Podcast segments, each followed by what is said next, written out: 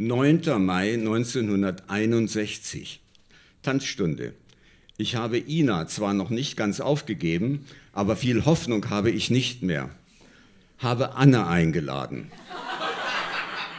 Das heißt zum, zum Mittelball. Das, das finden dann jetzt die Paarungen statt. Ganz nett, wohnt aber in Seesen, 25 Kilometer weg. Es schließen sich die Pfingstferien an. 25. Mai, Tanzstunde. Anne kann ja fantastisch tanzen. Ja, Old Man, da hast du Glück gehabt. 27. Mai, ich lebe. In der Folge war Anne drei Wochen ernsthaft krank, deshalb eine größere Zeitsprung. 24. Juni 1961, Mittelball. War einfach toll. Von 20 bis 1 Uhr, Anne ist einfach toll. Wir sind mehr spazieren gegangen, als dass wir getanzt haben. Außerdem tanzt sie fantastisch. Sie ist süßer und netter, als ich je gedacht habe. Danach gingen wir sofort in die Sommerferien. Zwischendurch im Ferienquartier in Kärnten, also doch wieder Ferientagebuch, äh, schrieb ich, 1. Juli, ich muss sehr viel an Anne denken. Seltsam, als ich das erste Mal sah, habe ich sie gar nicht näher beachtet. Jetzt liebe ich sie. Was ist es eigentlich, dass ich an ihr liebe? Etwa, dass sie mich gern mag? Und zweifellos tut sie das. Ich halte ich halte es für möglich, wo ich doch praktisch schon an mir selbst verzweifelt war. Ein Strohhalm, ein fremdes Mädchen mag mich, aber außerdem ist sie auch bezaubernd in ihrem Wesen. Ich hoffe, dass sie mich beflügeln kann. 11. Juli. Naja, Freitag fahren wir ja wieder. Oder leider, die Zeit wird kaum noch ausreichen, um die Kleine am Nebentisch rumzukriegen.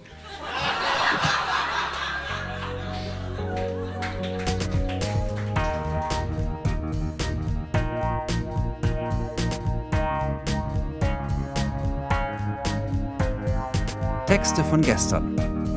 Erwachsene lesen Dinge, die sie als Kinder geschrieben haben.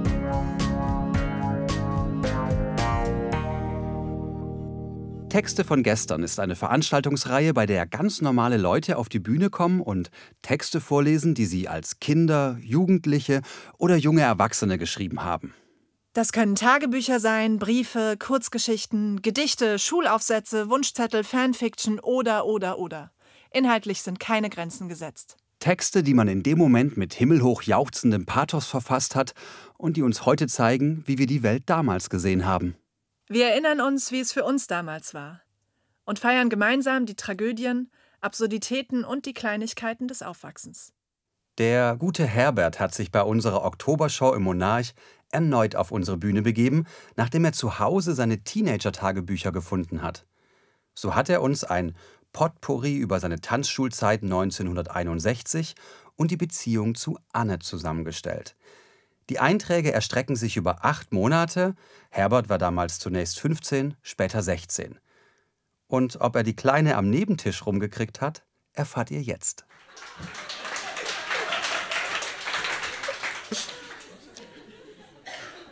Naja, sie wird schon gängiger. Drei, 13. Juli. Schade, mit Gesa wird es wohl nichts. Dabei wohnt sie in Hamburg-Blankenese. Ausrufungszeichen. Na, schwamm drüber. Nach den Ferien hast du, hast du deine Anne wieder. 13. August 1961. Ostberlin wird von Ulbricht isoliert. 22. August, Tanzstunde. Anne ist toll. Wir kommen uns schon näher. 29. August war die Penne langweilig. Aber die Tanzstunde hat mich getröstet. Ich komme der Sache mit Anne schon näher. Umschlungen gehen ich schon mit ihr. Süß ist sie. 2. September. Die politische Spannung zurzeit ist eine wahnsinnige Belastung. 5. September. Tanzstunde. Vorher mit Anne zur Kaiserpfalz spazieren gegangen. Sie ist einfach toll. 6. September. Ich weiß gar nicht, irgendetwas ist passiert. Ich weiß nur nicht was. Pubertät halt. Hm? 21. September, Tanzstunde. Sieben Fra Ausrufungszeichen. Anne ist charmant, süß, was nicht noch alles. Beim Abschlussball wird es bestimmt toll, aber dann ist dann Schluss. Es darf nicht, es ist zu schön. 23. September, Abschlussball. Der Ball selbst war nicht so wichtig, aber der nächtliche Spaziergang zur Kaiserpfalz, der Zusammenklang der Herzen, Annes weicher Mund, der Kuss, meine Träume sind in Erfüllung gegangen. Es ist noch nicht Schluss, es hat gerade erst begonnen. 24. September. Auf einmal ist alles so unwirklich von gestern. Nachts an der Kaiserpfalz. Brief an Anne, Gedicht geschrieben, Anne gewidmet. Das ist nicht mehr da, das ist verschollen. 6, 28. September. Ich werde versuchen, ein neuer Mensch zu werden. Das heißt, jetzt erst wirklich Mensch zu werden. 7. Oktober. Herrlichen Tag mit Anne in Lesen, Sesen verlebt. Sie hat mich sogar bekocht. 19. Oktober. Ich bin mit meinem Innenleben völlig durcheinander. 28. Oktober. Ich glaube, zwischen Anne und mir muss wohl bald irgendeine Entscheidung getroffen werden. Ich muss nur erst mein Grundübel aufstöbern. 3. November. Neue Schrift eingeübt. Allen unnötigen Ballast muss ich jetzt abwerfen, muss jetzt, muss jetzt meinen Charakter formen. 4. November. Ich bin überzeugt, dass die wahre menschliche Macht in seinem Geist liegt. Diese heißt es zu ergreifen. 5. November. Anne vom Zug abgeholt. Viertel nach sieben waren Anne, meine Schwester und ich am Hotel Achtermann. Die Tanzveranstaltung war mäßig bis lahm. Verhältnis zu Anne aufgelöst. Ich war ziemlich blau, ein Uhr ins Bett. 8. November. Sind meine Theorien wirklich richtig? Noch glaube ich ja. Bisher habe ich alle Komplikationen überwunden. 9. November. Nun, die Komplikationen sind gekommen. Man kann die Liebe nicht einfach vergessen. Es geht nicht. Anne einen Brief geschrieben. 26. November. Wieder neue Schrift. 1. Dezember. Neue Lebenstaktik. Den Weg des kleinsten Widerstandes zum Ziel. In der nächsten Woche fliegen, Briefe zwischen Anne und mir hin und her. 21. Dezember zwei Seiten Abschiedsbrief an Anne. 25. Dezember, Himmel, Arsch und Zwirn nochmal. Irgendwie bin ich mit mir selbst am Ende oder am Anfang. Woran soll ich glauben, nach was leben? Jedenfalls kann mir niemand helfen. 31. Dezember 1961, Silvesternacht, 21 Uhr bis 1 Uhr, bei den Nachbarsleuten Husemanns verbracht. Es war natürlich wunderschön. Vati hatte Zahnschmerzen und um 24 Uhr hat der Hausherr gebetet. Epilog, 10. Januar 1962. Brief an Anne. Ich habe ihr noch einmal erklärt, warum ich Schluss gemacht habe. Ich habe es schon vorgestern bemerkt, aber heute Morgen war es eindeutig. Es fuhr ein Mädchen mit dem Bus, ein sehr hübsches sogar, auf das ich schon mein Auge geworfen hatte und das mir mit den Augen winkt. Irren kann ich mich auf keinen Fall, sie schielt ja wohl nicht. Klammer auf, ich habe nicht vor, mich zu verlieben, nur ein Flirt.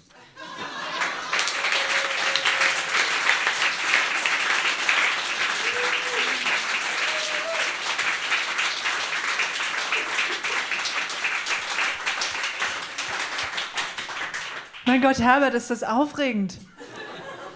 Also kannst du das nochmal ähm, aus der Erinnerung mit uns nachvollziehen? Hatte schon der erste Wechsel der Schrift und des Charakters was zu tun mit der später folgenden Trennung? Nein, die, die, die, die, die, die Schrift, ständig neue Schriften und ständig neue Lebensphilosophien mhm. Äh, gehören eben zur Pubertät dazu. Wenn man das so sich drei, vier Jahre da durchflügt, ist das anstrengend und aufregend, das stimmt. Ähm, aber ein 15-Jähriger, der so gebeutelt wird, kann keine längere Beziehung mit, das war schon lange, nicht? Mhm. mit einem äh, Mädchen führen, weil es äh, funktioniert einfach nicht. ähm, Weißt du, als du das erste Mal bei uns auf der Bühne warst, da war dieses leicht zwanghafte Reisetagebuch, wo du ganz süß als kleiner Junge, acht warst du, glaube ich, oder neun, die ganzen Bahnhöfe aufgeschrieben hast. Dann später hast du den Liebesbrief vorgelesen, den du an deine, an deine Frau geschrieben hast, mit der du heute immer noch zusammen bist. Und ich dachte so, Mann, der ist was, also so besonders und toll. Und heute habe ich gemerkt, du warst auch ein ganz normaler Jugendlicher. Vielen Dank dafür. Kann ich bestätigen, kann ich bestätigen. Danke.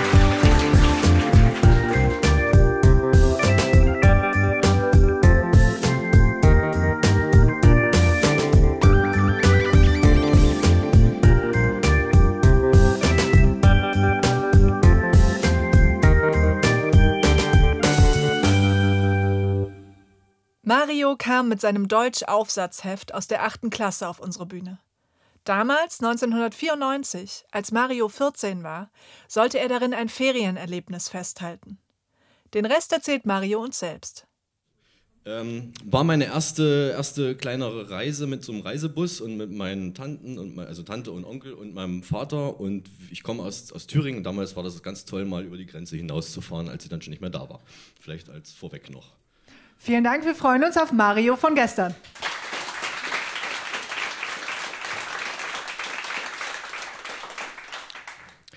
Hurra, wir sind da!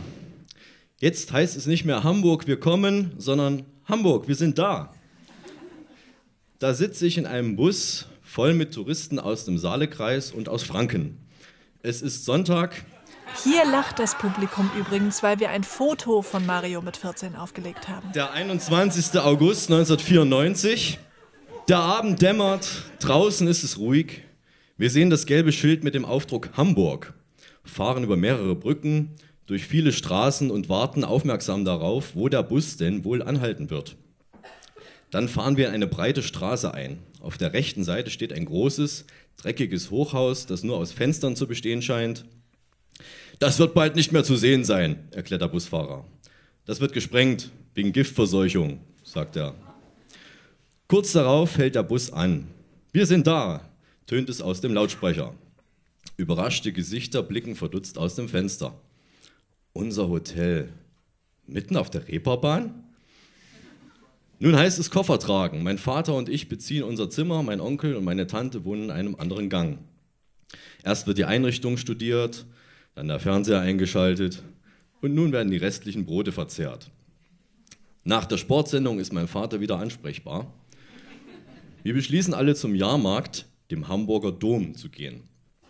Wir sahen ihn vorher vom Bus aus schon und hatten uns den Weg gemerkt. Es ist nicht weit vom Hotel. Wir gehen los. Vorbei an Punkern, Schnorrern und billigem Fusel. Es ist dreckig, überall liegt Müll. Dann hören wir Musik und wissen, dass wir da sind. Da am Hamburger Dom ist viel los. Riesenräder, Schießbuden, Fahrgeschäfte, Lostrommeln, Zuckerwatte, Blinklichter und jede Menge mehr sind da zu finden. Wir schlendern die Wege entlang. Mein Onkel und mein Vater sind auf Biersuche. Wir laufen an vielen Getränkeständen und Bierzelten vorbei. Sie können sich nicht entscheiden. Plötzlich biegen sie nach links ab in ein Zelt ein. Ich gehe ihnen nach. Doch das war wohl ein Fehler. Mir kommt ein warmer Luftschwall, bestehend aus Nikotin, Kondensat, Schweinshaxengeruch, Bierduft und Kohlendioxid entgegen. Da stehe ich nun in einem lauten, riesengroßen Hofbräuhaus mitten in der Hansestadt Hamburg. Wir finden unter Hunderten von Tischen einen leeren und nehmen ihn in Besitz. Zum bayerischen Bier, serviert von der Kellnerin im bayerischen Dirndl, erklingt echte bajuwarische Volksmusik. Jetzt können wir nur noch ein Mineralwasser und ein Fernsehteam helfen. Tatsächlich, beim Genuss des erfrischenden Wassers erblicke ich ein Mikrofon samt Halter ein Kameramann und eine Reporterin. Die kleine Gruppe läuft von Tisch zu Tisch und befragt einige Gäste. Wird sie auch zu uns kommen? Wir werden leider nicht drangenommen. Dafür die Leute neben uns. Später erfahre ich, dass das Fernsehteam von RTL sein soll und eine Umfrage für eine Sendung mit Erika Berger durchführt. Doch meine Ermittlungen in dieser Angelegenheit verlaufen im Sand. Endlich wieder draußen sind meine ersten Gedanken, als ich das Festzelt verlassen, als ich das Festzelt verlasse. Meine mit Qualm durchtränkten Augen normalisieren sich wieder, die Lunge atmet auf. Wir gehen weiter. Mein Onkel und ich fahren in einem mit einem ausgehöhlten Plastikbaumstamm eine ziemlich schräge Piste hinauf und eine noch schrägere wieder hinab. Das war lustig. Später laufen wir ins Hotel zurück. Meine beim Automaten bitter verdiente Glasschale fest umklammernd muss ich vernehmen, dass in St. Pauli das Nachtleben begonnen hat. Wir gehen vorüber an bunten Lichtern, flackernden Monitoren, bunten Leuchtreklamen, Touristen, Punkern und billigem Fusel. Auf der anderen Straßenseite leuchtet das Emblem des weltbekannten Schmidt-Theaters. Daneben ist die berühmte Davidswache mit den um diese Zeit sicherlich sehr beschäftigten Beamten. Im Café auf dem Bürgersteig vor unserem Hotel Monopol, wo schon viele bekannte Popgruppen, Entertainer und Sportler nächtigten, sitzen viele Damen und Herren mittleren Alters. Mit dem Eintreten ins Hotel geht auch der erste anstrengende, merkwürdige Tag in dieser merkwürdigen Stadt zu Ende. Ich bin froh, dass das Fenster in unserem Zimmer nach hinten zum Hof hin zeigt. Da kann ich wenigstens ruhig schlafen.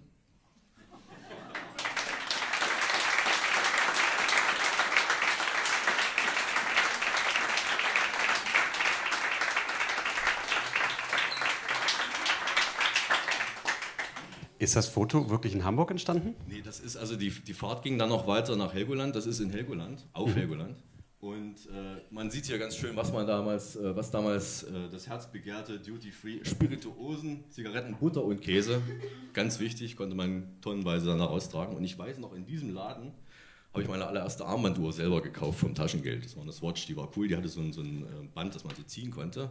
Die habe ich lange aufgehoben. Mario, und wusstest du mit 14 schon, wer Erika Berger ist oder musstest du das auch extra recherchieren?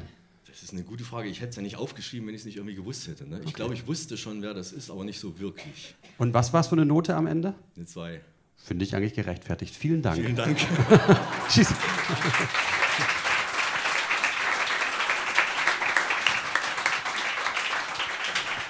Das, das war gerade ein Kompliment. Ich hatte immer eine, eine glatte 4 in Deutsch. Also wie in allen anderen Fächern auch.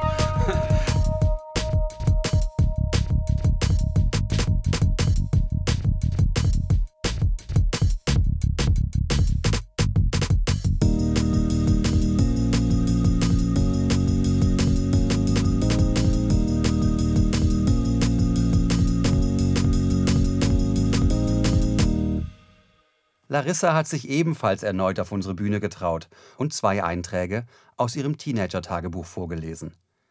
Beim ersten war sie 16, beim zweiten 17. Und natürlich geht es um Jungs. 12. Juni 1995. Am 3. Juni habe ich mich mit Dani zur Mabeka Party verabredet.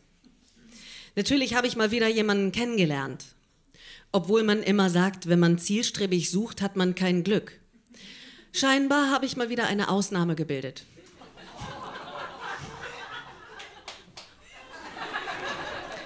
Um endlich zur Sache zu kommen, habe ich einen sogenannten Christian W. kennengelernt. Er ist 1,85 groß, hat kurzes dunkles Haar, dunkle Augen und ist gut gebaut. Er ist 23 Jahre alt, aber das macht nichts. Wir haben uns unterhalten und am Samstag, den 4. Juni, gleich unser erstes Date ausgemacht. Smile.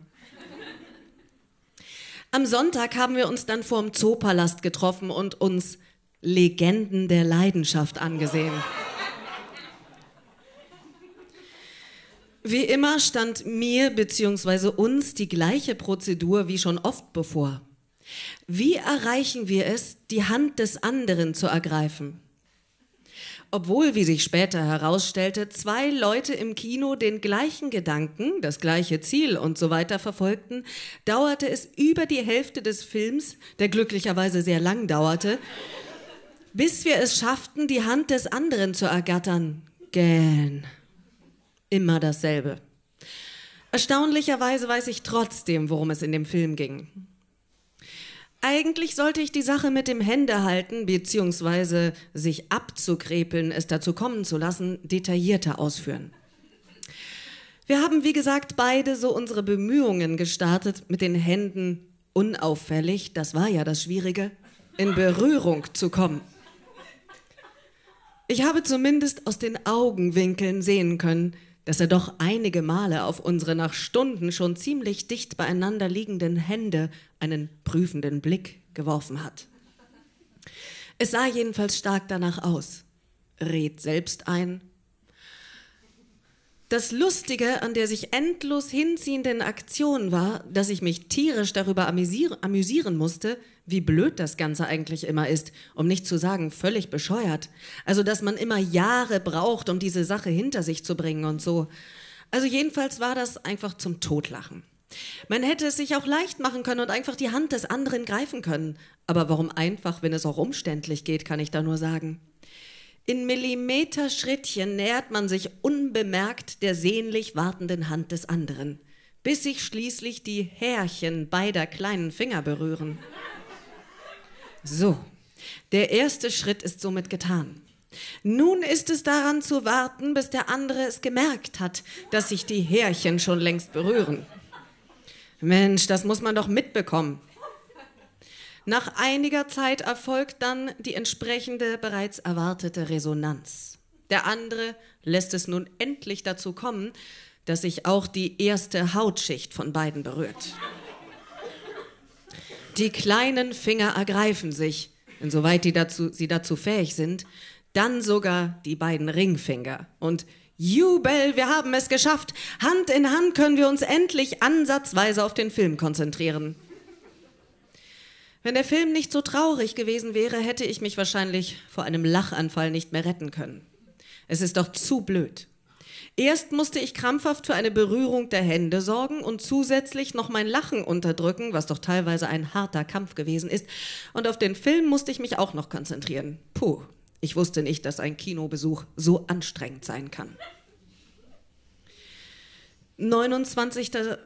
29. Dezember 1996.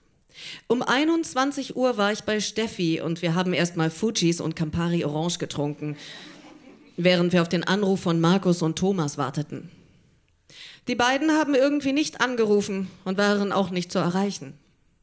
Wie sich später herausstellte, haben sie 23.30 Uhr verstanden statt 22.30 Uhr. Steffi und ich wollten jedenfalls noch weg. Da ihr Tank leer war, hat sie mich doch tatsächlich dazu überredet, ins Royal zu gehen.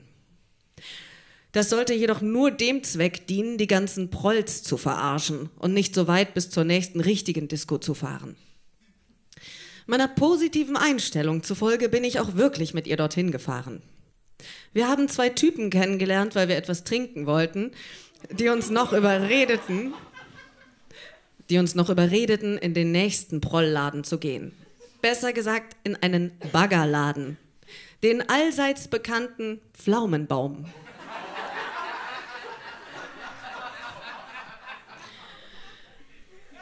Als wir dort waren, war einer der ersten Schocks erstmal der, dass ich die Kunstlehrerin von Denise und meine zukünftige Kunstlehrerin Frau Albrecht antraf. Äußerst belustigend. Steffi und ich waren den Rest des Abends damit beschäftigt, uns vor den Typen zu retten, die uns bereits mit ihren Blicken auffraßen. Körpersprache, sage ich nur. Irgendwann, es war circa drei Uhr, wollten wir auch wieder gehen, nachdem wir zur letzten Scheißmusik abgetanzt haben und sämtliche Typen verarscht haben. Wir fragten unsere Begleiter, zu denen wir immer gingen, wenn wir Durst hatten oder Zigaretten brauchten. Zu denen wir also immer gingen, wenn wir Durst hatten oder Zigaretten brauchten, abgesehen von einigen Anstandsbesuchen, und fragten sie, ob sie uns jetzt zurück zu unserem Auto bringen könnten, welches noch vorm Royal stand.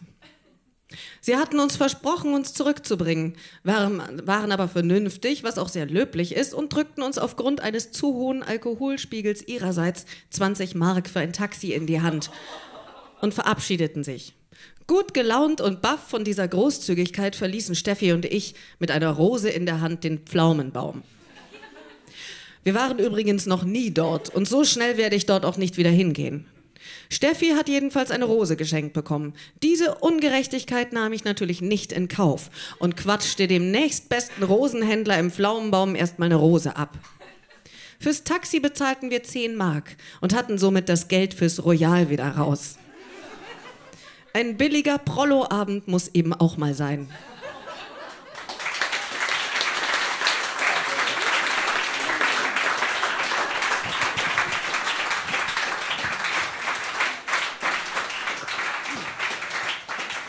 Ja, Larissa, wie, wie lebt es sich so damit?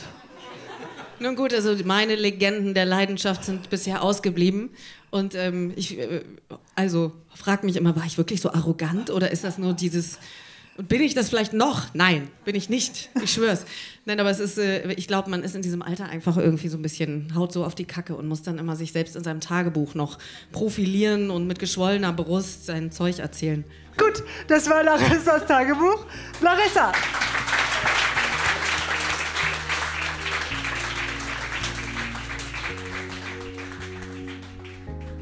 Das war die 38. Episode von Texte von gestern.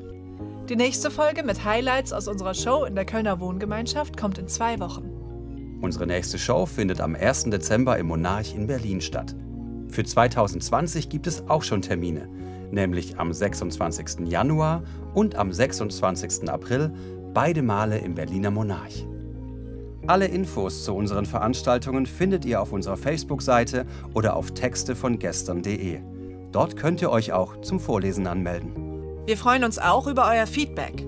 Liked unsere Facebook-Seite, bewertet den Podcast in der App eures Vertrauens, schreibt uns Mails oder Nachrichten und erzählt euren Freunden von uns. Ermöglicht wird dieser Podcast von der Lauscher Lounge. Die Lauscher Lounge ist ein Hörspielverlag, ein Veranstalter von Live-Hörspielen und Lesungen und ein Podcast-Label. Auf lauscherlounge.de findet ihr alle Infos zu den anderen Veranstaltungsformaten und Podcast-Kanälen. Für alle Fans von Hörspielen, Hörbüchern und vor allem auch von den drei Fragezeichen gibt es da einiges zu entdecken. In den Podcast-Kanälen Lauscher Lounge Hörbuch und Lauscher Lounge Hörspiel könnt ihr kostenlos und ungekürzt ganze Lesungen und Hörspiele anhören. Und in dem Talkformat Hörgestalten werden Größen der Synchron- und Hörspielszene interviewt und geben einen persönlichen Einblick in ihr Leben. Und zuletzt noch die Credits. Produziert wurde dieser Podcast von Lauscher Lounge Podcasts im Hörspielstudio Kreuzberg. Die Musik ist von Tillmann Erhorn und das Artwork von Laura Trump vom Studio Schön Laut. Für die Veranstaltung und die Kommunikation sind Nora Bozenhardt, Hanna Nickel und Annabel Rühlemann verantwortlich. Die Moderatoren sind Marco Ammer und Johanna Steiner. Wir danken unserem traumhaften Publikum und allen, die sich mit ihrem Text von gestern auf unsere Bühne getraut haben. Na dann, bis zum nächsten Mal.